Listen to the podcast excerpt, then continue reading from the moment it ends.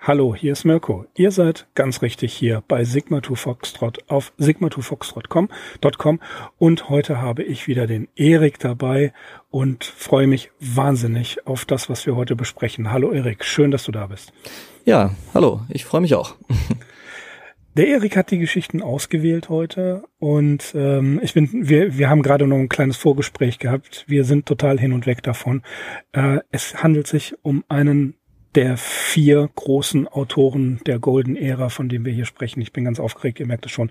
Wir sprechen heute über vier Geschichten von dem unvergleichlichen, großartigen Ray Bradbury mit Robert A. Heinlein, Arthur C. Clarke und äh, ähm, Asimov wirklich der vierte große im Bunde der klassischen Science Fiction. Wir haben aus dem ja, ähm, er wird genannt der Roman. Es ist aber meiner Meinung nach eine Sammlung von Erzählungen. Der illustrierte Mann. Vier Geschichten ausgewählt, die mich schlicht umgehauen haben. Von Ray Bradbury habe ich sehr viel gelesen. Ich habe auch sehr viel hier im Regal stehen. Der illustrierte Mann erschienen 1951 zum ersten Mal, hat eine, sind 18 Erzählungen, die man als äh, Standalones durchaus werten kann hat eine ausgearbeitete Rahmenhandlung.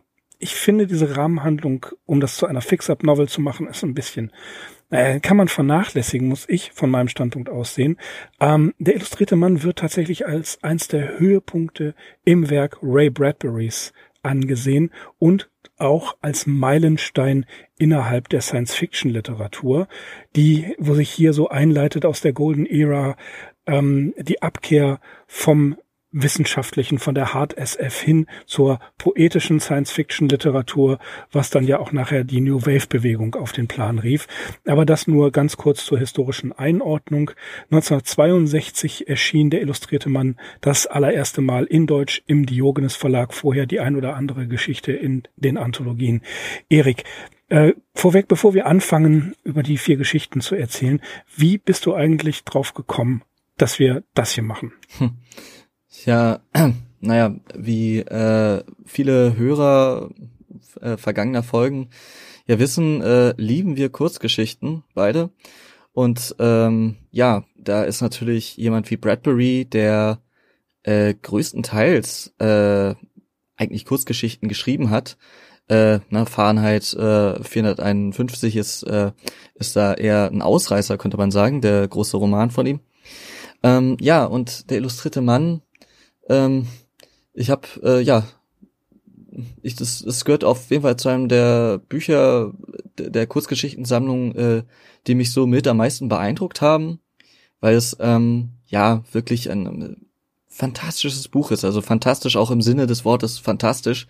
Ähm, es, ist, es hat also ein bisschen was, was Märchenhaftes und ich wollte schon ganz lange eigentlich mal was von Bradbury äh, besprechen, weil er halt äh, ein paar wirklich sehr eindrucksvolle Geschichten geschrieben und äh, ja, vier davon äh, werden wir uns halt genauer angucken. Und ich habe, ich habe den, den illustrierten Mann, keine Ahnung, wann ich das zuletzt gelesen habe, ist auf jeden Fall ein paar Jahre her. Und ich habe dann, als du gefragt hast, welche Story wollen wir denn machen, dann dachte ich so, äh, von Bradbury, und dachte ich so, naja, auf jeden Fall aus dem illustrierten Mann. Und dann habe ich so eher aus Geratewohl diese vier Stories vorgeschlagen. Ähm, und ja, als sie dann, äh, von denen ich gar nicht mehr ganz genau wusste, wie die Handlung war. Und als ich sie dann gelesen habe für die Vorbereitung der Sendung, ist mir aufgefallen, dass sie sich, äh, ja, dass sie äh, sehr äh, ähnliche Themen verhandeln und dass sie sogar sich ineinander zu spiegeln scheinen. Und das war, hat mich echt ein bisschen umgeworfen, aber ähm, ja, vielleicht äh, hat da mein, mein Unterbewusstes auch irgendwelche Informationen aus der Vergangenheit abgespeichert. Ich weiß es nicht. Ja, auf jeden Fall äh, sehr, sehr spannend. Und das werden wir gleich äh, in Gänze uns angucken. Ja, auf jeden Fall. Ähm, wahnsinnig spannend und auch die Sache, dass sich die spiegeln, das ist sehr, sehr, sehr cool. Vorweg direkt mal gesagt, wir behandeln die Geschichten Kaleidoskop, die Landstraße, die letzte Nacht der Welt und kein Abend, kein Morgen. Ja. Zumindest Kaleidoskop und die Landstraße sind als Hörbücher auf YouTube zu finden. Kaleidoskop äh, vom Lauschangriff äh, eingespielt und die Landstraße von Ray Bradbury vom Moderator Michael Kostler, der eine Serie auf YouTube, auf seinem YouTube-Kanal hat. Äh, Michael Kostler, Kostler liest Best of Sci-Fi und in der Tat, äh, da hat er einen guten Griff gemacht, was ich auch, das möchte ich noch eben kurz erwähnen, toll finde. Die Anthologie Der illustrierte Mann ist tatsächlich noch lieferbar, wie viele Sachen von Ray Bradbury, wie ich überraschend festgestellt habe. Im Diogenes Verlag, 12 Euro, ist also ein echtes Schnäppchen, das lohnt sich wirklich. Bestellt's bei eurer lokalen Buchhandlung, die garantiert einen Lieferservice hat. Und ein weiteres Buch, was 2017 erschienen ist, auch eines meiner Lieblingsbücher von Ray Bradbury, ist Halloween. Äh, Im Original erschienen Halloween Tree. Das erste Mal hatte ich davon gehört bei ähm, unseren Freunden von SFF Audio. Und für die Leute, die noch ein Geschenk suchen, es gibt ein, ähm, eine Leinenausgabe, Hardcover, äh, ausgewählte Erzählungen, 20 Euro, aber mit einem Schuber äh, gebunden, Lesebändchen, wunderbare Sachen. Also Leute, das vorweg schon mal wichtig äh, zu erwähnen. Äh, ja, da äh, du jetzt gerade diese kleine äh, Abschweifung gemacht hast zu den verschiedenen äh, Ausgaben des Buches, äh, wollte ich auch noch mal ganz kurz erwähnen. Äh, meine eigene Ausgabe, auf die bin ich äh, relativ stolz, äh, habe ich in einem Antiquariat gefunden und äh, hat einen silbernen, also einen metallic silbernen Einband und zwar so, dass der der der Einband sich spiegelt, also es ist wie eine Spiegelfläche. Sehr ist sie noch von Diogenes? Ja. Diese Ausgabe? Ja. Es Ach, ist nur, es ist nur, Typ, es ist nur Typografie auf Metall, aus so einer Metallsilberfolie. Richtig, äh, richtig cool. Also ein Schmuckstück mhm. in meinem Schrank. Ein ja. Schmuckstück in der Tat. Wo du gerade sagtest, deine Lektüre ist ein paar Jahre her, bei mir ist sie Jahrzehnte her. Ja. ja. Aber sei es drum. Äh, fangen wir mit Kaleidoskop an. Ja. Kaleidoskop fängt mitten in der Action an. Der erste Satz heißt, der erste Stoß schnitt die Seite des Raumschiffs wie mit einem riesigen Büchsenöffner auf. Ein Raumschiff wird von einem Kometen getroffen und tatsächlich die Besatzung, die noch Raumanzüge anziehen konnte mit Funkgeräten, wird ins Weltall hinausgeschleudert. Sie treiben alle auseinander. Sie haben Funkgeräte in ihren Raumanzügen und bleiben jetzt noch, wie geschätzt wird, für circa eine Stunde miteinander in Verbindung. Alle werden mit Sicherheit sterben. Es gibt also keine Chance auf Rettung. Und sie leiden natürlich Todesangst. Alte Rivalitäten, Befindlichkeiten und Streits, aber auch Bedauern kommen nochmal zum Ausdruck. Und solange es eben geht, kommunizieren sie miteinander. Und es zeigen sich Neid, es zeigt sich Reue, Gefühle, verletzen sich sogar gegen, also die, die, die streiten sich gegenseitig und die meisten werden in den Weltraum hinaustreiben. Es gibt einen, äh, ja, man kann sagen, Hauptcharakter, aus dessen Sicht das erzählt wird. Das ist der Astronaut Hollis. Und ja, er wird zur Erde zurückfliegen. Er bedauert tatsächlich das Leben, was er gelebt hat. Er äh, hat es nicht geschafft, seine Träume zu verwirklichen und äh, mit dem sicheren Tod äh, vor Augen und dem großen Bedauern, dass nicht das Leben gelebt zu haben, was er hat leben wollen, fliegt er zur Erde und wird beim Eintauchen in die Atmosphäre verglühen. Und was das Schluss der Erzählung angeht, da sagt er, er möchte noch, wenn er einen Wunsch frei hätte, er möchte einmal noch einem Menschen etwas Gutes tun. Dann tritt er in die Erdatmosphäre ein, verglüht und ein Kind sieht diese Sternschnuppe und der letzte Satz dieser Erzählung lautet, ist der Satz der Mutter dieses Kindes, dass die Sternschnuppe sieht, wünscht dir was. Das ist das Ende von Hollis. Das ist jetzt erstmal zusammengefasst die Handlung, die stattfindet. Aber was mich schwer beeindruckt hat, es gibt einen, einen weiteren Charakter, Lesper heißt der. Lesper ist jemand, der wirklich alles mitgenommen hat, was geht. Der hatte mehrere Frauen, ich glaube drei Frauen hatte er. Der hat Sauftouren gemacht, der hat Kohle gehabt, der hat Kohle verdient, Kohle verspielt. Er prahlt damit, in einer Nacht mal 20.000 äh, Dollar verspielt zu haben. Und Hollis und Lesper streiten sich. Hollis muss aber zugeben vor sich selbst, dass er eigentlich neidisch auf Lesper war, weil der ein Leben gelebt hat, von dem Hollis geträumt hat. Und so haben wir hier unter anderen Charakteren tatsächlich zwei Antagonisten. Lesper, der sagt, gut, dann sterbe ich eben, aber ich habe mein Leben gelebt und Hollis, der sagen muss, ich habe mein Leben nicht gelebt, ich bin eigentlich jemand, der ein, auf ein Leben voll, voller verpasster Chancen zurückblickt. Eine Sache muss man noch dazu sagen, äh, natürlich die anfängliche Panik der Männer, die ins Weltall hinaustreiben. Da gibt es eine Person, die anfängt zu schreien und in wirklicher Panik zu geraten und die Leute ähm, ja zu also zu demoralisieren ist in der Situation natürlich ein tolles Wort, aber äh, er schreit und das geht Hollis auf die Nerven und tatsächlich schafft Hollis das zu diesem Menschen, der in vollkommener Panik ist, äh, zu, hinzufliegen und ihm den Helm einzuschlagen und ihn zu töten. Ja, also das finde ich so eine, eine Wendung in der Geschichte, die äh, mich ein bisschen irritiert zurückgelassen hat. Ansonsten gibt es eine weitere, einen weiteren Astronauten und das fand ich äh, natürlich auch ein sehr schönes Bild. Der meldet sich und vermeldet, dass er in einen äh, Meteorenschwarm geraten ist, in einen ja, Meteorschwarm geraten ist, in den sogenannten Myrmidonenhaufen. Und, je, und dieser Myrmidonenhaufen, dieser Meteoritenschwarm zieht ihn mit durchs All. Und dann beschreibt er, das ist dieser berühmte Schwarm, der alle äh, so und so viele Jahre, alle fünf Jahre in Erdnähe kommt. Und jeder, der aufgepasst hat, weiß, dass es sich hier bei, ähm, also dass, dass John Carpenters Film Darkstar das hier natürlich darstellt, als ähm, das Raumschiff vernichtet worden ist, gleiten die ja auch alle ins All hinaus und einer von denen wird von den Kometen mitgenommen. Ja, Erik, soweit die Inhaltsangabe. Krasse Geschichte. Ja, äh, absolut. Also ich weiß auf jeden Fall, äh, dass das so mit die Geschichte war, die ich am heftigsten fand und in der ich ähm, in dem ganzen Buch und äh, ja, die man, die muss man erstmal verdauen. Das sind mehrere ganz schön krasse Bilder, die da auftauchen. Allein die Grundsituation ist, also ja, ist einfach ultra ultra krass. Ähm, das wünscht man wirklich niemanden. Und ähm, ja, es ist so ein bisschen wie das Fegefeuer, ne?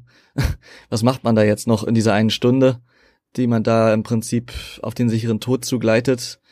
Einfach, äh, ja, wirklich Horrorvorstellung. Und ähm, dann, wie gesagt, es gibt diese, ähm, es gibt dann diese sehr, ich weiß nicht, sehr menschlichen, aber auch irgendwie sehr philosophischen Gespräche, ähm, dann gibt es äh, ja diesen, es gibt auch ein paar sehr grelle Bilder, wie gesagt, dieser Mord, der tatsächlich ein bisschen unkommentiert bleibt, was ich auch seltsam fand, muss ich gestehen. Aber einfach wahrscheinlich so der, der ganzen Krassheit der Situation, ne, da zählt das jetzt auch nicht mehr. Und der Mann stirbt sowieso demnächst. Ähm, keine Ahnung. Und äh, ist der ähm, Hollis, ähm, dem werden ja auch im Laufe der Handlung eine Hand und ein Fuß abgeschnitten von vorbeifliegenden Mete äh, Meteoritenstücken. Ähm, so, das sind auch noch so äh, ganz schön heftige Bilder. Also es wird, ähm, ja, da, da wird nicht äh, zimperlich vorgegangen. Naja, und dann natürlich das Ende, ähm, ja, da sind mir fast die Tränen gekommen. Also das äh, ist so poetisch und äh, so bitter süß natürlich. Ähm, aber ja, wirklich ein, ein, ein, eine irre Geschichte. Absolut. Ich finde, ähm, die, die Tatsache, dass das, das Unausweichliche, das ist ja eigentlich, ich, ich habe darüber nachgedacht, ist es eigentlich genuin Science Fiction? Hm. Ich würde eher sagen, nein, dass es in einem Raumschiff stattfindet. Ja, und dass ähm, hier äh, die, die Astronauten auseinandertreiben. Ja, das bedingt den, den Fortlauf der Geschichte oder überhaupt die Geschichte selbst, aber es ist, es hat, es ist nicht das, was man als Science Fiction erwartet, aber es ist eben dieses poetisch, was du ja auch gerade gesagt hast. Es ist tief philosophisch und tief poetisch. Da kommen Sätze wie, ähm, sie fielen, Sie fielen wie Kieselsteine in einem Brunnenschacht. Sie waren zerstreut wie Spielwürfel nach einem gewaltigen Wurf.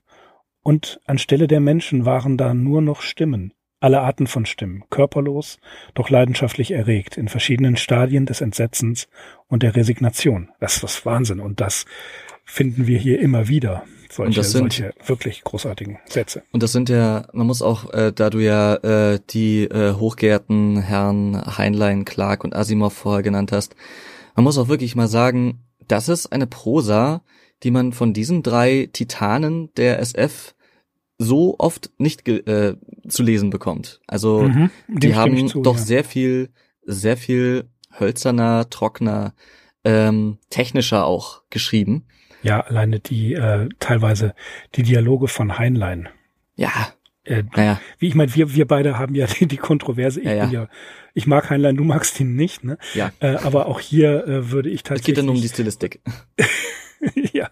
ja. Es geht um, beim, beim Stil würde ich definitiv Ray Bradbury allen drei anderen vorziehen. Ja, das ist ja auch so ein Ding, was, äh, weshalb, ähm, also der, äh, der illustrierte Mann oder Bradbury damals generell, äh, was das so, na, so neu gemacht hat, einfach diese Art, dieser Stil, Science Fiction zu schreiben, der auch nicht nur, wo es nicht nur um irgendwelche Abenteuergeschichten geht, die im Weltraum spielen, ähm, sondern wo es, äh, ja, letztendlich um tiefere Dinge geht und wo man natürlich ein anderes Vokabular für braucht. Ähm, ja, und deshalb kann man Bradbury auch heute immer noch so verdammt gut lesen. Ja, das, was auch beeindruckend ist, die Tatsache, dass sie in die Unendlichkeit hinaus ja treiben. Sie haben also wirklich, sie, sie, sie es ist das Unausweichliche. Kosmisches ja? Grauen. Äh, kosmisch, ja, fast kosmisches Grauen, richtig. Aber was ich so bemerkenswert finde, ist, sie, sie sind, natürlich ist die Rettung gleich null. Sie können nicht gerettet werden. Das Raumschiff gleitet einfach weiter fort. Äh, ein Satz, den wir nachher noch hören werden. Und sie sie, obwohl sie ins, ins Unendliche hinaus schweben mit einer un, un, ja, unnennbaren Zahl an potenziellem Leben und so weiter und so weiter, kehren sie eigentlich nach innen zurück, also in ihr eigenes Innerstes. Sie sind ja. im Angesicht der Unendlichkeit auf ihr Innerstes zurückgeworfen. Ja. ja? Und das finde ich ist ja ein ganz tief philosophischer äh, Vorgang. Absolut. Also, also, ich meine, das ist halt so, also das gilt für alle vier Geschichten, um die es heute gehen wird. Ähm, es sind alles unglaublich krasse existenzielle Situationen, die geschildert werden. Und ähm, ja, ich glaube, ja, krasser als in, bei Kaleidoskop wird es auf jeden Fall nicht. Und ähm, ich fand auch so entscheidend äh, dieser Dialog zwischen ähm, Hollis und Lesper. Ähm, er versucht ihn ja dann irgendwie fertig zu machen, weil er auch irgendwie neidisch auf ihn ist und sagt so, ja, das sind doch so, dass du hast zwar dein Leben gelebt, aber guck dir doch jetzt an, was hast du denn jetzt davon? Das ist doch alles nichts wert. Und Lesper widerspricht und meint so, ja, nein, aber ich habe diese Erinnerungen und die machen mich aus und die machen den Unterschied. Und das muss Hollis dann zähneknirschend auch einsehen, ja, und seine Erinnerungen sind halt nicht so schön. Und er kann nicht zufrieden auf sein Leben zurückblicken. Und äh, ja, was, das, was Entschuldigung. Ja, ja sag ruhig. Okay, was, ähm, was, was nämlich auch äh, bemerkenswert ist, Hollis selber ist ein gescheiterter Schriftsteller. Ja, er mhm. wollte Schriftsteller werden, hat es aber nicht hingekriegt. Ähm, er hat seinen Job verloren. Er ähm, musste äh, seine seine Frau ist verstorben. Das das erzählt er oder da, daran denkt er auch. Und das alles macht ihn völlig fertig, weil er tatsächlich in unwiderruflich nicht wie Lesper sagen kannst, wie du das gerade sagtest. Ich habe mein Leben gelebt, ich war materialistisch, ich war direkt straight und habe mich nicht in irgendwelchen geistigen Dingen verloren. Und dem gegenüber Hollis, der sich für, der ein Intellektueller ist, äh, ein Intellektueller sein möchte, der große intellektuelle Ziele hatte, hat sein Leben verpasst, indem er einfach nur darüber nachgedacht hat. Er sagt das halt auch ähm, äh, so, so schön irgendwo, ähm, er war ein, ein Schriftsteller, der nicht äh, schreiben, der, der einfach nur drüber geredet hat und kaum geschrieben hat. Aber siehst du, jetzt bin ich ähm, drauf reingefallen. Hm? Worauf? Weil es tatsächlich nicht, ich, es ist tatsächlich nicht so. Was ist nicht so? Lesper war, äh, Hollis war nicht der Schriftsteller. Okay. Das war Hitchcock in der anderen Geschichte. Ja, ich, ich wollte gerade sagen, so, hä? Äh, ja. Seht ihr, beziehungsweise hört ihr, das, was ich gerade gesagt habe, das stimmt überhaupt nicht. Das war nicht die Geschichte Kaleidoskop, das war die Geschichte äh, Kein Abend, kein Morgen. Ja. Aber, ja. Wie, wie der Erik völlig zu Recht gesagt hat, diese Geschichten spiegeln sich und plötzlich zieht die eine Geschichte in die andere hinein. Auch wenn ich euch ja, jetzt ein bisschen verwirrt das passiert. Ja. Ne, äh, zurücklasse, ähm, ist das, was der Erik gesagt hat, dass diese Geschichten auch wenn sie völlig willkürlich ausgewählt waren oder unterbewusst ausgewählt waren, wer weiß es, dass diese Geschichten sich ineinander verquicken. Und das finde ich das wahnsinnig Geniale. Natürlich versuche ich jetzt mich auch aus meinem Fehler herauszureden, ja, aber sei es drum. Ähm, es ist, es ist tatsächlich so. Hollis hat ein, ein Leben voller verpasster Chancen und die andere Figur, von der wir gleich reden, da ist es genauso. Und das macht die ganze Sache nämlich so delikat. Ähm, ja. Kommen wir, zu, kommen wir zurück zu der, zu der Tatsache, dass äh, das, das ist jetzt wieder der, der, der Wahnsinn, wenn wir an die beiden, an die drei anderen Geschichten denken, aber ich denke jetzt vor allen Dingen an die, die wir als letztes besprechen werden, die letzte Nacht der Welt. Ähm, hier treibt man auseinander und weiß, geht nicht mehr weiter. Es ist auch möglicherweise ein Aufruf Ray Bradburys dazu, den Tag zu nutzen. Das klingt jetzt vielleicht so ein bisschen äh, althergebracht. Da hat jemand zu viel Club der Toten Dichter gesehen. Der Film ist mittlerweile auch fast 30 Jahre alt. Äh, aber ähm, 1951 war das eine völlig andere Sichtweise. Ne? Ja. Wenn wir bedenken, aber, Club aber, der Toten Dichter spielt in den 50er Jahren. Äh, ja, ja, klar. Ähm, also wir greifen da jetzt ein bisschen vorweg, weil wir jetzt noch gar nicht genau, äh, weil die Leute ja jetzt noch nicht wissen, worum es in der letzten Geschichte geht. Wir sind, wir sind, aber ja, wir sind noch im Kaleidoskop. Äh, ja, aber aber ich möchte genau. trotzdem darauf hinaus. Ne? Du, du hast äh, das, das ist, das ist eine Parabel aufs Leben. Dieses Schiff, der sichere Zusammenhang, in den es verschiedene Leute zusammengesetzt äh, gesetzt hat. Also du hast ein, ein Schiff, das hat eine Mission zu erfüllen und ich rede tatsächlich jetzt von Kaleidoskop. Mhm. Ne? Ja, ja. Ähm, dieses Raumschiff, da sind Männer verschiedenster Provenienz. Da ist Stone, da ist der Kommandant, da ist äh, Lesper, da ist Hollis. Diese Männer sind alle da zusammen und machen eine Arbeit, eine gemeinsame Arbeit. Ne? Und äh, das ist jetzt auch wieder aus Kaleidoskop. Sie sind wie die Bestandteile eines Gehirns, das großartig und erfolgreich in einer Hirnschale, dem feurig durch das Weltall ziehenden Raumschiff gearbeitet hatten. Das steht da auch drin. Also sie alle kommen aus unterschiedlichen Zusammenhängen, gehen in dieses eine Schiff, arbeiten zusammen. Und dann gibt es einen Unfall und sie fliegen alle auseinander. Dieses Bild finde ich beeindruckend. Das ist wirklich wie das Leben. Du, ne? du, du findest dich an einen Ort und wirst dann konfrontiert mit dem, ähm, was, was andere gemacht haben. Du bist neidisch auf andere, du bewunderst andere, du belächelst andere und dann kommt dieser eine Punkt, wo es kein Zurück gibt. Du kannst dich auch nicht mehr ändern. Du kannst nicht mehr sagen, okay, ich, ich, Hollis, möchte jetzt sein wie Lesper und ändere mein Leben. Das funktioniert nicht mehr. Ist vorbei. Ja. ja an einem Punkt im Leben gibt es den Point of No Return.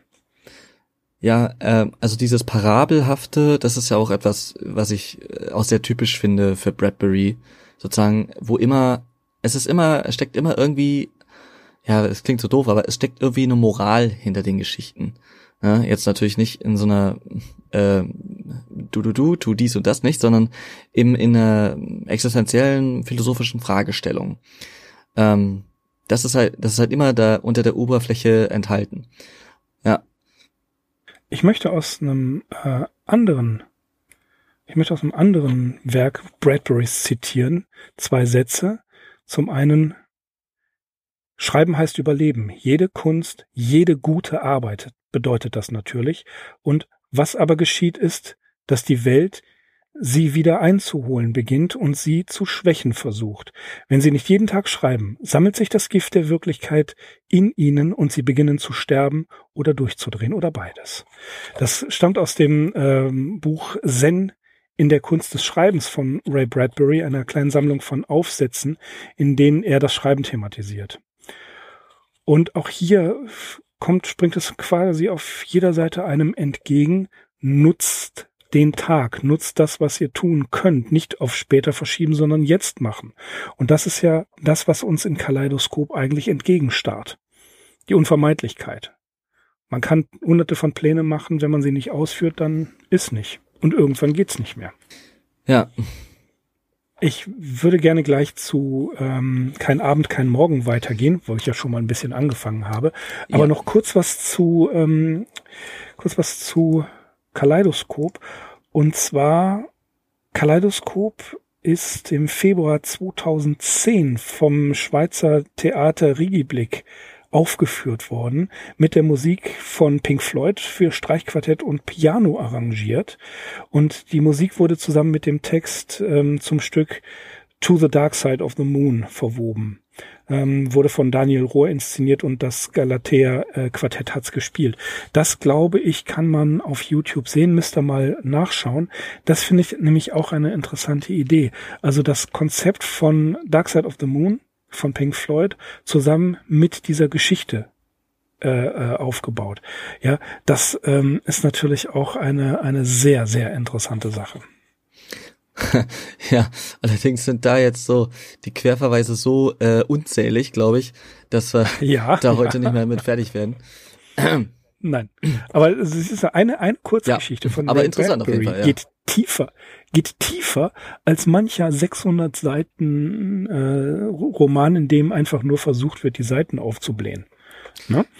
Ja, ja, das ist halt auch das, was ich äh, vorhin meinte, so im ja. Ver äh, Vergleich zu Asimov und ähm, hm ja, äh, Clark, obwohl nee, Clark ist schon, hat eine philosophische Tiefe, die Asimov Klar, zum Beispiel nicht ja, hat, aber ja. Äh, ja, da werden Einer der großen, die wir vergessen haben zu, er zu erwähnen, ist A. Evan Vogt. Wollte ich nur der Vollständigkeit ja, halber noch dazu sagen. Gut. Genau, aber äh, da geht es so halt um, ich meine, äh, genau, es geht halt um sehr ähm, fundamentale Sachen und äh, ja. ja wie ich schon sagte, das, das macht genau. ihn auch so wiederlesbar.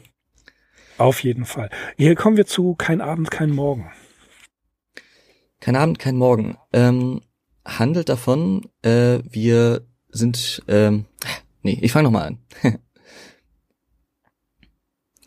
kein Abend, kein Morgen. Ähm, in einem Raumschiff auf dem Flug zum Aldebaran entspinnt sich ein Dialog zwischen zwei Männern. Der eine, Clemens, ist ein bodenständiger Typ, der andere, Hitchcock, scheint neurotisch zu sein. Er zweifelt daran, dass die Erde wirklich existiert, nun da er viele Milliarden Meilen von ihr entfernt ist. Für ihn existiere das alles nicht mehr. Auch seine Erinnerungen sieht er nicht mehr als wirklich real an. Er glaube nur das, was er tatsächlich sehen und anfassen könne, aber auch nur für diesen Zeitraum. Sprich, ein Mensch, der den Raum verlässt, existiert für ihn nicht mehr. Erst wenn er wieder da ist, dann existiert er wieder und so weiter. Im Laufe des Gesprächs kommt heraus, dass Hitchcock keine gute Kindheit hatte und mehrere Schicksalsschläge verkraften musste. Um diese Existenz und seiner Vergangenheit zu entfliehen, hatte er sich für den Flug zum Aldebaran gemeldet weil ihm der Gedanke gefiel, einfach im Nichts zwischen den Sternen zu sein. Eines Tages kommt es zu einem Unfall, bei dem Hitchcock verletzt wird. Ein Meteorit hat die Außenwand des Schiffs durchbrochen.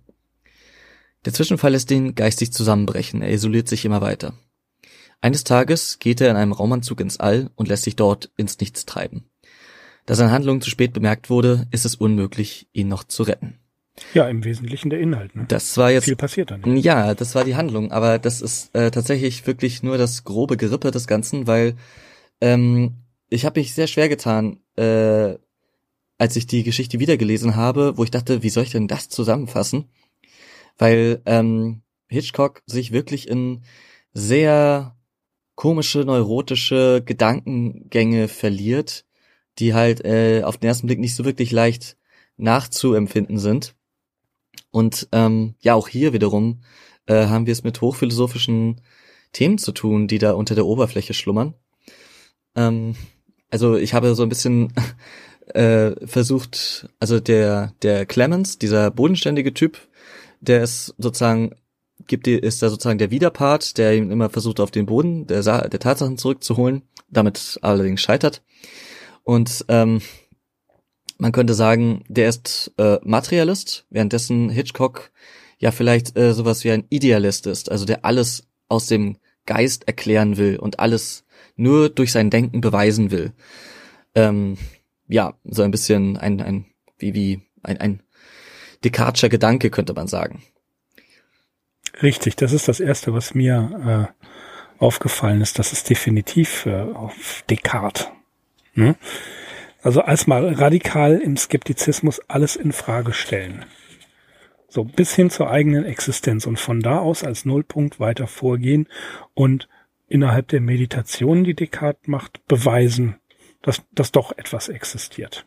Ja, das gelingt Hitchcock hier nicht. Also bei dem bröselt äh, tatsächlich, bei dem bröselt die äh, das Vertrauen in die Realität wirklich äh, leider von Seite zu Seite immer mehr weg. Ähm, ja, also dieses, dieses Gefühl, dass wir ähm, keine Ahnung, dass wir aus der Haustür gehen und wir sehen da einen Baum oder ein anderes Haus und dann gehen wir irgendwie wieder äh, rein und wir haben das Vertrauen, dass dieses andere Haus oder dieser Baum da vorne, dass der da weiterhin steht. Genauso wie die Sonne jeden Tag ja. wieder aufgeht. Ja, ja, ja, genau. Und genau. dieses Grundvertrauen fehlt Hitchcock halt. Also es er wird verloren. Es wird so ein bisschen rudimentär ähm, beschrieben, dass er ja, wie gesagt, anscheinend eine sehr äh, schlimme Vergangenheit hat, äh, die er loswerden will, so dass er ja beginnt sie zu leugnen.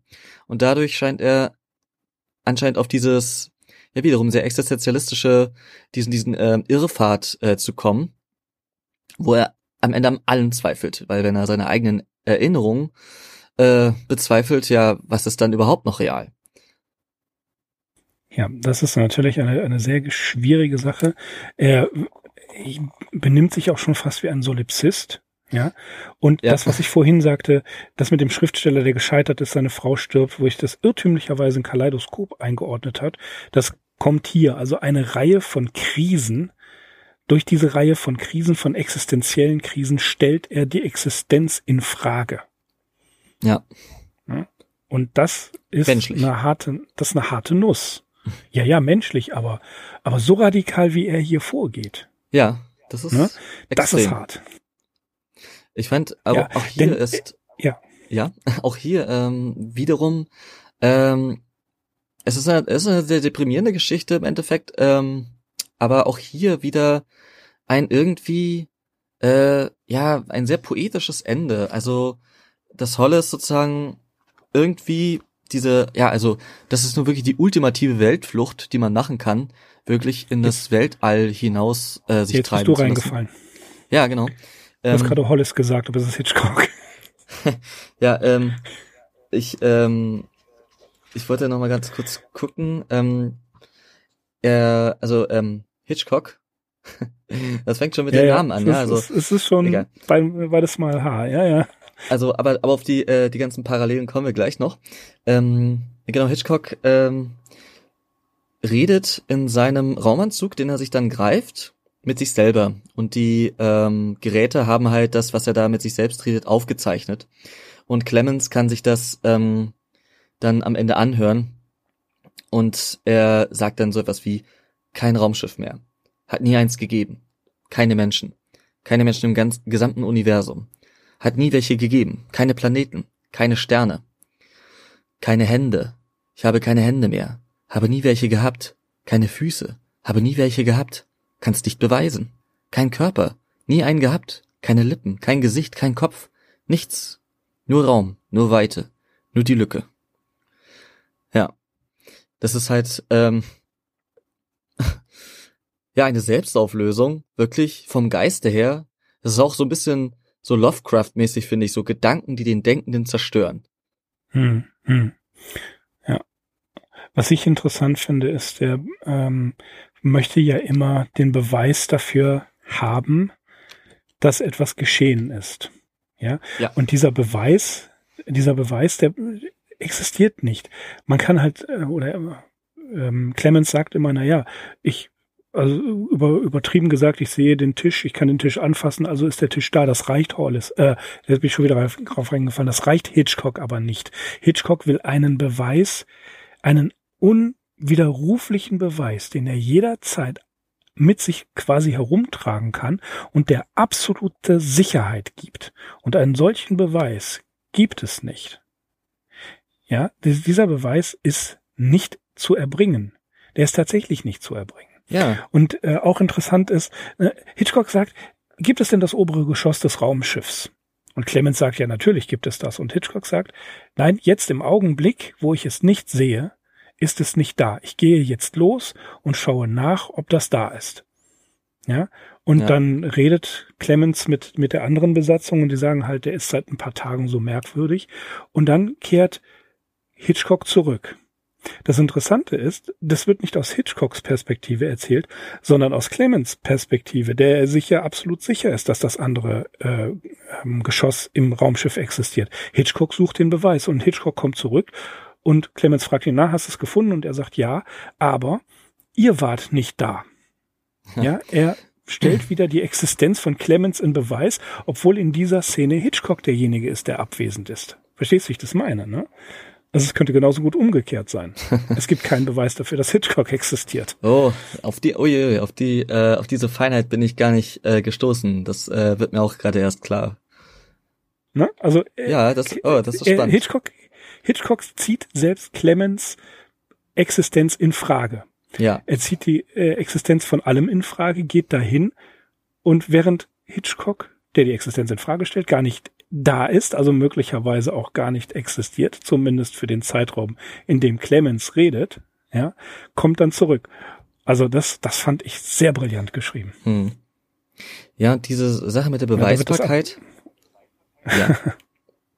Äh, diese, ja, ja, bitte. Die Sache mit der Beweisbarkeit, ähm, das ist, äh, es ist ja so eine Sache, wenn man sich mal wirklich mit Wissenschaft beschäftigt, dann ähm, stellt man irgendwann fest, dass man in der Wissenschaft eigentlich keine richtigen Warum-Fragen stellen kann.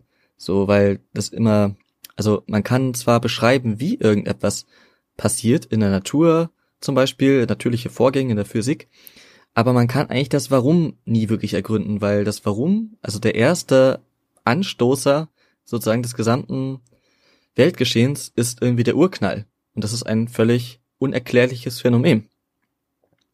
Und ja. im Endeffekt lässt es, lässt es sich nicht beweisen, dass das, was, äh, ja, das, was, was wir den ganzen Tag sehen, dass das irgendeine rationale Ursache hat. Ja, das ist ein großer, ein, ein, großer Streit innerhalb der Philosophie. Wie ist denn beweisbar, dass das, was ich sehe, existiert? Ja, gut. Auch hier wieder dran denken, es ist in den 50er Jahren oder Anfang der 50er Jahre geschrieben worden, Ende der 40er Jahre. Da herrschten noch andere philosophische Meinungen vor. Heute ist das kaum noch eine Diskussion, aber wir, wir sprechen hier von einer äh, Ansicht der Philosophie, die 70 Jahre alt ist. Ne? Das ist ja auch immer das, wenn ich sage, die Sapir-Whorf-Hypothese, dann kommen alle und sagen, ja, das ist ein alter Hut. Aber wenn ich von der Science Fiction aus, der, aus dem Golden Age oder davor oder danach spreche, dann ist es immer, ist die Sapir-Whorf-Hypothese sehr en vogue gewesen. Das darf man nicht vergessen. Wir reden aus dem historischen Kontext. Und damals war diese Diskussion schon interessanter als heutzutage. Natürlich kann ich die Frage stellen, wenn ich jetzt hier von meinem Schreibtisch aus aufstehe und ins Wohnzimmer gehe und dort sind meine Frau und meine Kinder.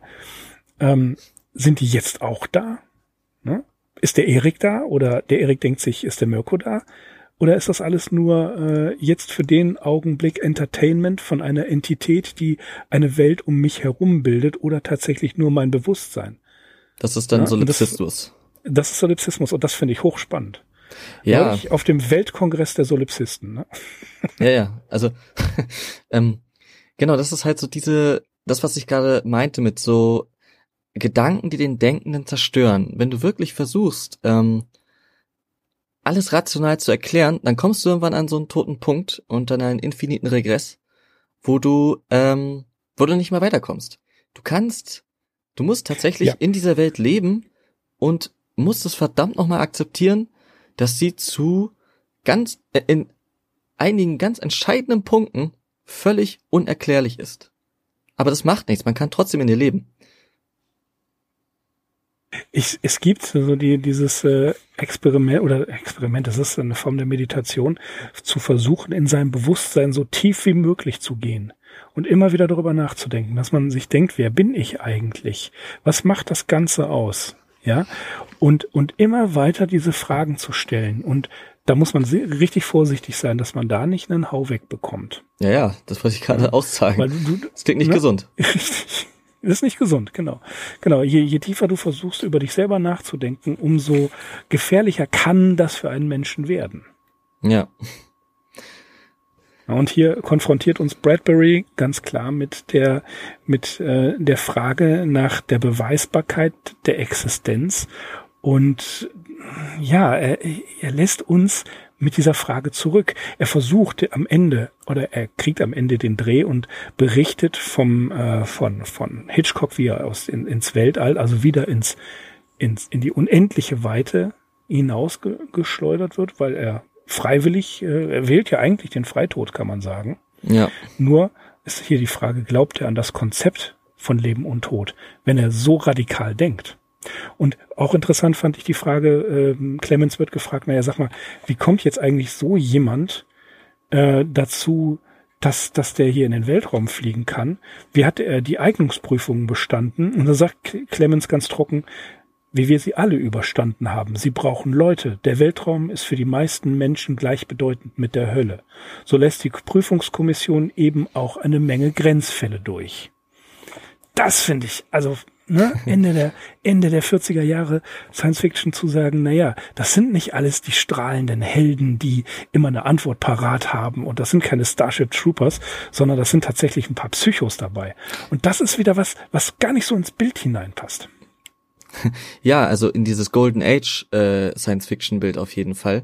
Ähm, man sieht äh, bei Bradbury, also er, er schreibt nicht nur oft viel, ähm, ja, ich will nicht sagen besser, aber poetischer, aber er ist auch viel skeptischer als die anderen. Keine, ja? keine Zukunftsgläubigkeit, also beziehungsweise Nein. Technologiegläubigkeit. Ne? Nein, das hat alles immer sowas eher, also immer eher sowas äh, Bitteres irgendwie. Also er sieht schon sehr deutlich auch die ähm, die Untiefen sozusagen dieser anscheinend so äh, schönen strahlenden Zukunft, die da immer wieder gezeichnet wird. Ähm, und auch hier ähm, letztendlich kann man sagen, die Geschichte ist eigentlich, ähm, da geht es darum, äh, was passiert, wenn Menschen zu lange im Weltraum sind. Ja, diese Reise in diesem äh, Raumschiff dauert fünf Jahre bis zum Aldebaran. Und äh, pff, ja, das ist, das ist halt äh, eigentlich wirklich äh, unmenschlich, eine so lange Reise wie zu machen, nur um auf dem Aldebaran ja, keine Ahnung, was weiß ich, in irgendwelchen Minen zu schürfen oder was, was es da dann so geben mag. Und dass es, dass diese Reise im Raum zu einer Art Lagerkoller führt, weil es einfach eine zu ja, weil man einfach zu doll auf dieses äh, Nichts um einen herum auch zurückgeworfen ist. Ähm, also ich finde auch das kann man aus dieser Geschichte rauslesen, dass so ein Bradbury sagt so, äh, Leute, du, so toll ist das mit den Raumreisen gar nicht, ja. das wird nicht so, wie ihr euch das vorstellt. Nee, man wird wahnsinnig. Und es gibt übrigens noch einen Autoren, wo wir gerade bei den Klassikern sind, der das, was wir jetzt in diesen vier Geschichten zutage gefördert haben, tatsächlich noch ein Stück weiter treibt. Das ist natürlich Philip K. Dick. Ja. ja. Mit der Frage nach dem, was ist Realität? Und ja. ich, ich denke, da ist er auch massiv von Ray Bradbury auch beeinflusst worden. Und äh, hier die Frage, also da, da wird das ja noch krasser. Das, das ist ja wirklich das Thema, an dem sich ähm, Philip K. Dick abarbeitet, während Ray Bradbury das so en passant in diesen brillanten Geschichten macht, aber dann eben auch andere Sachen geschrieben hat, wie eben Halloween Tree, die Mars-Chroniken und natürlich das äh, Fahrenheit 451, was jeder kennen sollte eigentlich. Und äh, ne, ja. Also das, das ist so eine, so eine, so eine innere Reise, die Seite des Zweifels zu bringen und zu fragen, was eigentlich ist Realität? Ja? Realität, ja, Realität ist das, was bestehen bleibt, wenn man aufhört, daran zu glauben, sagt Philipp K. Dick. Ja, äh, genau, also bei Dick äh, ist das ja auch noch eine viel, also der, der hat ja auch viel besessener darüber geschrieben. So, der, der denkt jetzt nicht so eher leicht darüber nach wie Bradbury, sondern äh, für den war das ja auch in seiner Biografie, glaube ich, waren das äh, Dinge, äh, mit denen er einfach selber innere Dämonen, mit denen er zu kämpfen hatte. Also para mit Richtig, Paranoia Bradbury ist eben ja genau. Und Bradbury ist eben der, wie soll man sagen, der der weise lächelnde ältere Mann, ja. der uns durch solche ähm, Stories wirklich zum Nachdenken tut. Philipp K. Dick auch, Verzeihung, ich will das jetzt nicht äh, äh, falsch darstellen. Ich bin ein großer Philip K. Dick Fan, wie jeder weiß. Aber äh, Ray Bradbury macht das aus einem anderen, aus einer anderen Haltung heraus. Ja. Ähm, das wollte ich eigentlich erst bei der letzten Geschichte, ähm, äh, die letzte Nacht der Welt sagen. Aber ich kann das jetzt unabhängig von Inhalt auch schon sagen. Was, was er hier uns als Science Fiction getarnt anreicht, sind, sind, sind solche Dinge wie Zen-Geschichten oder Zen-Koans. Ja, hm. das sind Geschichten, die wir, die wir nicht, die wir nicht auf dem herkömmlichen gedanklichen Weg lösen können, sondern wir müssen andere Denkweisen zulassen. Und das ist nicht ganz einfach. Ja, Definitiv. Also man sieht ja schon allein, wie lange wir jetzt schon über diese zwei Stories geredet haben ähm, und wie viele Fachbegriffe wir dabei schon wieder uh, hier in den Raum geworfen ja, haben. Ja.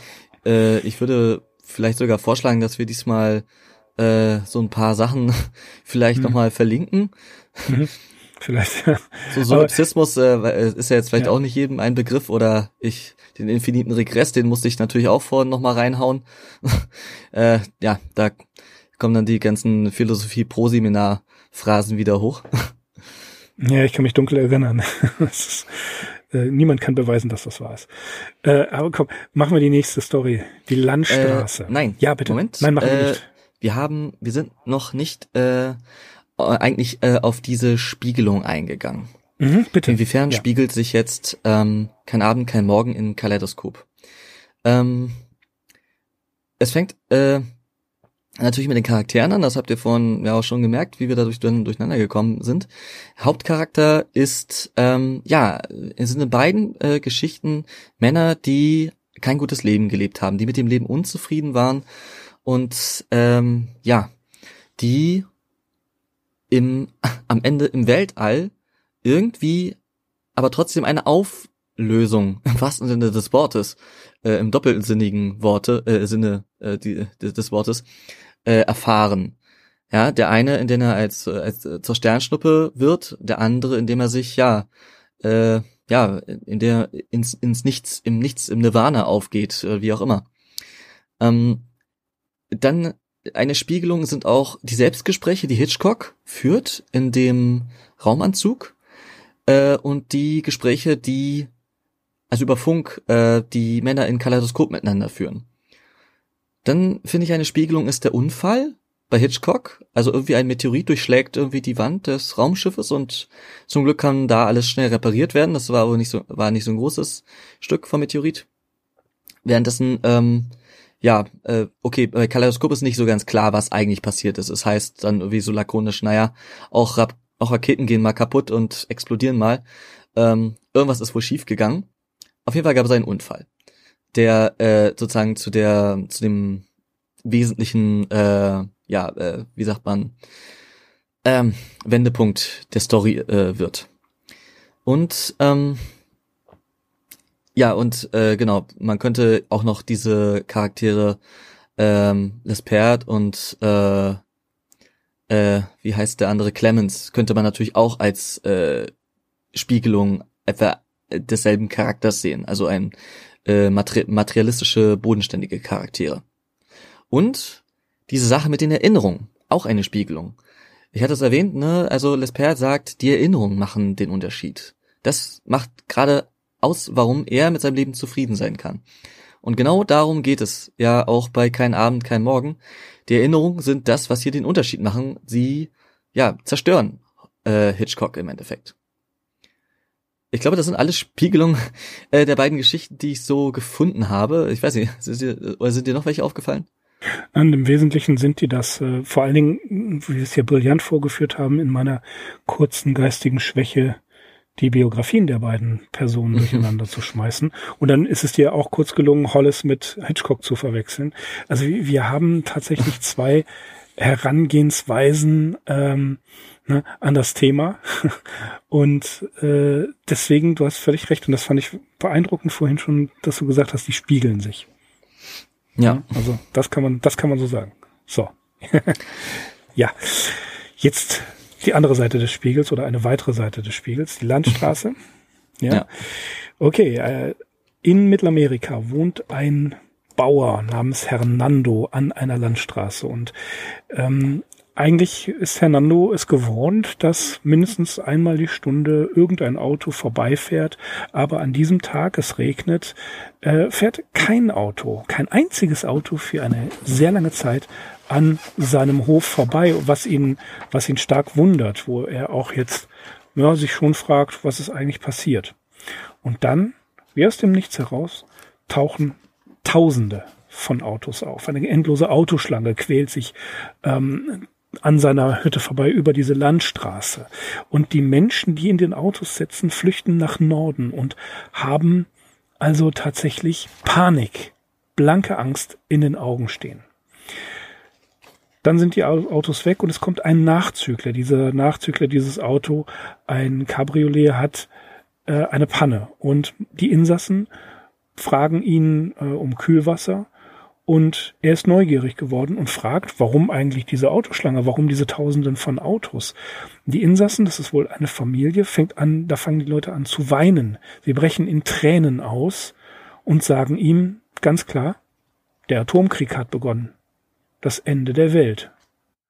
Und dann fahren sie weiter. Und äh, Hernando selber kann mit dieser Information gar nichts anfangen. Er geht seiner Arbeit nach und fragt, was meinen die denn damit? Der Atomkrieg hat begonnen. Ja, soweit diese Geschichte. Ja, also auch hier müssen wir ja sagen, eigentlich nicht wirklich eine Science-Fiction-Geschichte, weil der Atomkrieg war eine ganz reale Bedrohung in der Zeit, in der Bradbury gelebt hat. Ähm, und ja, diese diese Existenzangst und dieses Thema äh, einer großen, alles auslöschenden Bedrohung äh, findet sich auch in vielen anderen äh, Stories von Bradbury immer wieder so äh, wieder. Äh, aber ja, sie ist insofern vielleicht Science Fiction äh, die Landstraße, äh, dass ja hier ein noch nicht eingetretene, eine noch nicht eingetretene Zukunft geschildert wird. Hm, ja, also ich, ich finde so beeindruckend ist diese, sie ist die schwächste der vier Geschichten, die wir heute besprechen. Äh, es ist allerdings bemerkenswert, dass er ähm, dass Hernando ganz zu Anfang sagt, als eben nichts passiert, ähm, die, die Leute mit den Autos, also die gelegentlich vorbeikommenden Autos, bleiben aus. Und seine Frau sprach, äh, äh, fragt ihn, ob irgendwas nicht stimmt. Und Hernando sagte, ja, die Straße, etwas Großes ist geschehen, etwas sehr Großes, das die Straße so leer macht. Das ist ein interessanter Satz. Und dann kann ich mir halt wirklich vorstellen, wie diese Panik ausbricht. Man hat ja etliche Spielfilme gesehen, in denen Autocorso äh, die Straßen blockieren und die Leute versuchen vor irgendwas zu fliehen. Und dann kommt jemand und sagt, ähm, den, den er, der eine Panne hat und nicht weiterkommt und seine Hilfe braucht. Und er sagt dann, ja, der Atomkrieg ist passiert. Und Hernando weiß überhaupt nichts damit anzufangen. Und das, jetzt, jetzt kommt so der, der, der Dreh in der Sache. Das ist tatsächlich vielen Menschen in der Zeit so gegangen und das geht vielen Menschen heute noch so, nicht mehr, wie gesagt, vor über 70 Jahren, sondern damals, es, es gab Menschen in der Welt, die hatten überhaupt gar keine Ahnung, dass so eine Bedrohung existierte. Die wussten es einfach nicht. Ja, weil sie nicht informiert waren. Ja, also, ja? aber auch einfach, weil, also nicht nur das Wissen, sondern einfach die Vorstellung, dass, also ich meine, wir wissen das jetzt, aber trotzdem, man muss sich das immer bei mir das auf der Zunge äh, zergehen lassen. Der Atomkrieg, das wäre einfach das Ende. Das wäre so das komplette Ende. Absolut, absolut ja. ja Danach ja. kommt nichts mehr. Ja, es, es, es, es nutzt doch nichts, dass diese ganzen Menschen in ihren Autos da irgendwie jetzt noch alle irgendwie äh, anscheinend äh, in die USA flüchten wollen oder was auch immer. Man erfährt doch gar nicht, was passiert ist, wer die Kontrahenten sind, wer sich gegenübersteht. Es ist, weil es ist auch völlig un unerlässlich, weil es gibt nur Verlierer. Es wird nur Verlierer geben. Es ist das absolute Ende. Richtig. Und ähm, etwas Großes. Ich würde übrigens widersprechen. Ähm, ich finde die Geschichte äh, nicht die schwächste ich fand sie sogar sehr stark, ähm, weil sie, sie ist natürlich sehr simpel geschrieben, ähm, aber auch hier wieder äh, wirklich, wo äh, man einfach den Schriftsteller äh, Bradbury einfach bei seiner Arbeit zu, zusehen kann. Also er findet wunderbare Bilder und hat äh, erstaunliche, großartige Details irgendwie, die er sehr gut beobachtet hat. Was ich, was mir jetzt gerade eben beim nochmal kurz äh, drüberlesen äh, nochmal aufgefallen ist, dieses, äh, diese durchweichten Zeitungen, die sich die Frauen über die, äh, über die Köpfe halten, das ist, also, das ist halt genau das Bild, ja. Das, so stehen wir letztendlich einem Atomkrieg gegenüber. Genauso ja, wie diese ja. Frauen dem Regen gegenüberstehen, mhm. mit, mit durchweichten Zeitungen. Das ist so ziemlich der Schutz, den wir davor haben. Das ist, äh, fand ich so, ja, auch wieder so, äh, so tief in die Magengrube eigentlich, aber so leicht dahingeschrieben. Auch die, die Landstraße, die, die Hernando quasi auch Dinge gebracht hat. Zum Beispiel spricht er ja davon, dass ein Auto verunglück, verunglückt ist, weil ein Rad abgegangen ist. Und dieses, ähm, dieses Rad ist ihm quasi vor die Füße gerollt und er hat daraus Gummisohlen gemacht für seine Füße ne, damit er bequemer laufen kann. Und dieses, dieses Autowrack, das kann man in der Ferne noch sehen, es sei denn, äh, der, der, der Fluss ähm, äh, verschlammt ist oder der Fluss gibt es dann wieder frei. Dann sieht man tatsächlich noch das Wrack. Oder aber eine Radkappe, mit der er, die er als Schüssel benutzt, die ist ihm auch von der Straße ge gegeben worden. Das, das sind Details, die überliest man schnell. Ja, aber ich glaube schon, wie du sagst, als, als Bild haben die ihre Bedeutung in der Tatsache, dass, dass diese Straße für Hernando der Kontakt zur Außenwelt war. Ja? Weil ja. ähm, möglicherweise hat er so gut wie keinen Kontakt zur Außenwelt, geht vielleicht hin und wieder mal in die Stadt, um dort seine Ernte zu verkaufen oder irgendwas zu besorgen. Aber ansonsten ist er da draußen eigentlich von allem abgeschnitten, von der Zivilisation abgeschnitten und kriegt überhaupt nicht mit, was passiert. Er kann es ja nicht mal einordnen. Wenn würde er die weltpolitische Lage kennen, wüsste er, was das bedeutet. Aber die kennt er nicht. Hm? Und ja. was ich, ähm, was was ich äh, ähm, bedenklich finde, ist, in irgendeiner Zusammenfassung habe ich gelesen, dass Hernando ein armer, einfältiger Bauer ist. Also einfältig würde ich das nicht nennen. Das ist ein bisschen äh, zu herablassend. Einfältig ist er nicht. Ja, ich weiß nicht, ob es die Geschichte, äh, also die Charakterzeichnung der Geschichte, äh, die, die ist jetzt nicht so komplex, dass man da wirklich ein so ein Profil jetzt irgendwie äh, rauslesen könnte. Ähm, es ist sicherlich ein einfacher Mann, ja, der genau eben. Ja, aber einfach bedeutet ja nicht einfältig. Ja, nee, einfältig nicht, das ist abwertend, definitiv. Ne? Das ist aber, abwertend, äh, genau. Ja, das ist. Nee, das würde ich auch nicht so unterschreiben. Aber das, äh, der entscheidende Punkt ist natürlich, dass es für ihn, äh, genau, dass es halt so unverständlich ist. Aber der Witz ist doch, letztendlich, ähm, können wir uns doch mit Hernando äh, hervorragend identifizieren, denn letztendlich ist das, was da passiert, doch genauso für un unverständlich für uns. Also es ist einfach zu groß, um es sich vorzustellen. Und äh, deshalb hat ja Bradbury in dieser Geschichte auch diesen Kunstgriff gewählt. Äh, ja, wie schreibt man über den Atomkrieg? Und das fand ich eine total, total spannendes Bild, was er hier gewählt hat. Er schreibt halt nicht irgendwie über den Abwurf von irgendwelchen Bomben von zerstörten Städten, sondern er zeigt uns eine ländliche Szene ähm, und äh, lässt dann einfach plötzlich diese Autolawine da durchrollen. Ähm, das ist und der der ganze Horror, der passiert im Kopf und man malt sich das alles selber aus. Warum kommen die Autos äh, äh, daher? Wo wollen die jetzt eigentlich noch hin? Es ist äh, viel wirkungsvoller aus dieser Perspektive äh, zu, zu schreiben und zu zeigen. Er macht das Unverständliche so merkwürdig greifbar über Bande. Sehr, sehr gut gesagt, sehr gut gesagt, ja, ja. Das ist, äh, gebe ich ja vollkommen recht.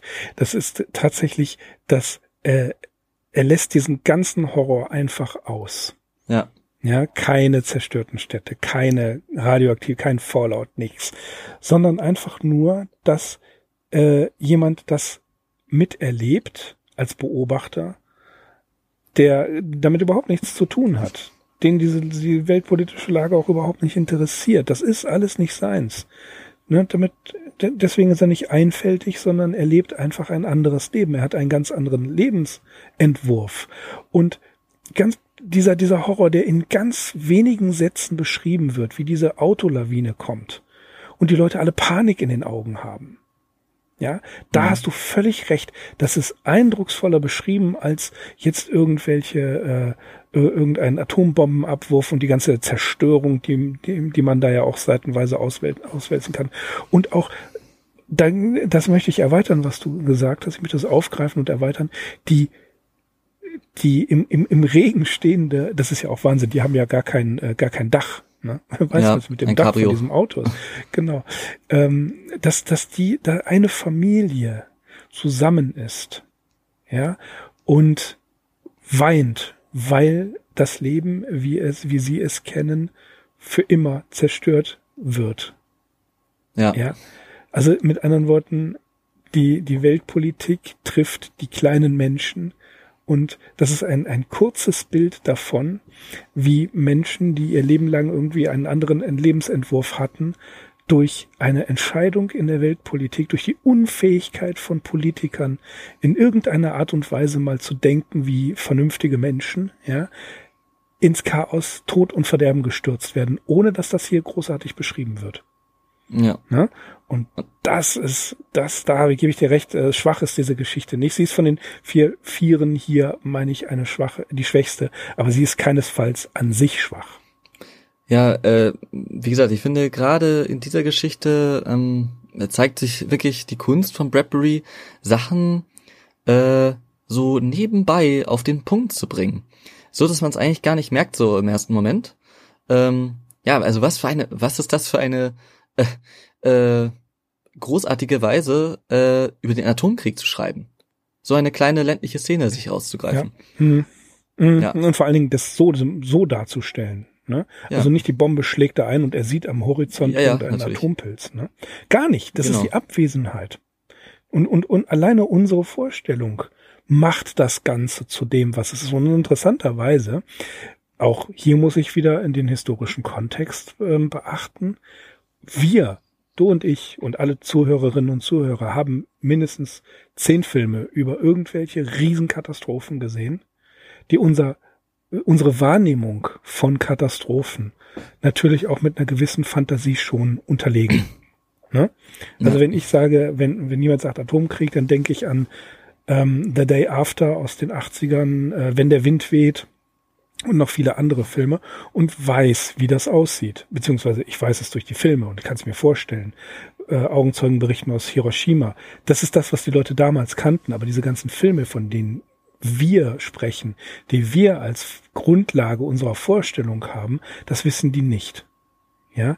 Und das macht es ja auch schon wieder interessant. Und was du gerade sagtest, oder deine Theorie, die ich sehr unterstütze, dass eben hier der Atomkrieg beschrieben wird, indem er gar nicht so beschrieben wird. Das ist in der Kurzgeschichte die, die Eisbergtheorie von, von Hemingway. Ne? Ein Zehntel mhm. ist sichtbar, aber neun Zehntel der Geschichte schwimmen einen unsichtbar unter der Oberfläche und das wird durch diese ganzen Sätze mitgeliefert und deswegen, naja. ja, diese Geschichte hat eigentlich eine, eine Meisterschaft. Ne? Ja, ja, genau. Genau so sehe ich das auch. Brillant, kann ja. man nur sagen. Ja, ja, genau. Okay. Wollen wir weitermachen? Ja, gerne. Äh, dann bin ich ja eigentlich schon äh, jetzt dran, ne, mit der letzten Geschichte. Genau, richtig. Die da passenderweise heißt Die letzte Nacht auf Erden. Ähm, ja, also auch hier eine Situation, wie sie simpler wirklich nicht sein könnte. Eigentlich noch simpler als die gerade eben geschilderte. Ein Ehepaar sitzt abends im Wohnzimmer ihres Hauses und trinkt gemütlich Kaffee. Auf einmal fragt der Mann seine Frau, was würdest du tun, wenn heute die letzte Nacht der Welt wäre? Er habe nämlich äh, einen Traum gehabt und in diesem Traum habe ihn eine Stimme erzählt, äh, dass die Welt morgen aufhört zu existieren. Warum, äh, weiß man nicht. Ähm, es ist einfach irgendwie, ja, sie hört einfach auf.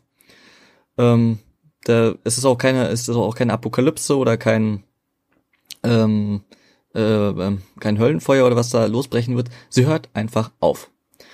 Und bei Gesprächen mit seinen Arbeitskollegen hat er herausgefunden, dass sie denselben Traum hatten.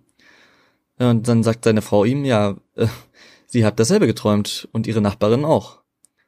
Und obwohl sie jetzt ganz genau wissen, dass sie nur noch wenige Stunden zu leben haben, bleiben sie merkwürdig ruhig und stellen fest, dass sie an diesem Abend nichts anderes machen werden, äh, nichts anders machen werden als sonst da sie ein gutes Leben gelebt haben. Und sie jetzt eigentlich keinen Anlass sehen, daran jetzt noch in den letzten zwei, drei Stunden irgendwas dran zu ändern. So gehen sie zu Bett. Die Frau steht noch einmal auf, um den Wasserhahn abzudrehen in der Küche. Und ja, sie legen sich ins Bett und sagen sich beide gute Nacht. Ende der Geschichte. ja.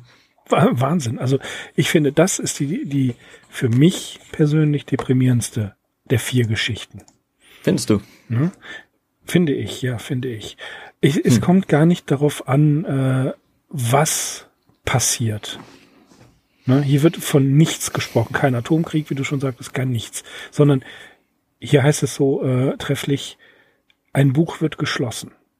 Äh, genau, ja. Ne? Das, das, also, und, und das durch einen Traum, durch ein quasi schon, also wenn ich ich bemühe das jetzt mal den Vergleich durch ein quasi biblisches, eine biblische Prophezeiung, die allen Menschen äh, im Traum erscheint. Ja, ja. Wird klar gemacht, so äh, ist vorbei, das war's. Danke fürs Zuschauen. Ne? Mhm. Ähm, und, und dann wird später gesagt, haben wir das verdient? Darum geht es ja gar nicht. Die Dinge sind einfach nicht so gelaufen, ja. wie sie hätten sollen. Das ist doch zutiefst mysteriös. Naja, und ja. wenn wir diese Formulierung von ein Buch wird geschlossen nehmen, dann kommt da natürlich sowas wie ja, also es kommt ja, es kommen schon natürlich so biblische äh, Gedanken, äh, wie äh, der Schöpfer verwirft seine Schöpfung lässt eine Sinnflut kommen. Aber wie gesagt, äh, so dramatisch äh, passiert das hier alles gar nicht. Aber man hat sozusagen das Bild eines großen Erzählers, der irgendwie der Meinung ist, dass jetzt auch mal gut ist. Und dass man jetzt mal das Buch zuklappen könnte. Ja, eine, eine misslungene Geschichte. Ne? Also Dinge ja. sind nicht so gelaufen, wie sie hätten sollen. Das, also das äh, hat natürlich auch, diese, auch ein schönes, ein schönes Bild für die Menschheit. Ja, ja, ja, äh, genau, richtig. Äh, ja, machen wir mal die Akte zu nehmen wir uns was Neues. Ne? Truman Show ist vorbei, guck mal, was auf dem anderen Kanal läuft. Äh, ja, man hat ja manchmal, also als ich, äh, ich weiß nicht, wie alt ich da war, aber das ist bei mir, ich darf das sagen, schon etliche Jahrzehnte her, die unendliche Geschichte zum ersten Mal gelesen habe. Das erste wirklich richtig dicke Buch, ich, elf Jahre oder so. Mhm. Ähm, das, das war dann auch für mich, genau wie Bastian Balthasar Buchs das beschreibt, es ist ein Abschied nehmen. Ne? Und das ist ja tatsächlich so, wenn man äh, als junger Mensch sich auf diese Geschichten einlässt und wenig analytischen Verstand, sondern einfach nur äh, es einem gelingt, die Geschichte zu, äh, sich daran zu erfreuen. Was mir mit zunehmendem Alter immer schlechter gelang. Klar habe ich mich erfreut, ja, aber ich habe auch immer dann so gescannt, ne? Wenn das so macht.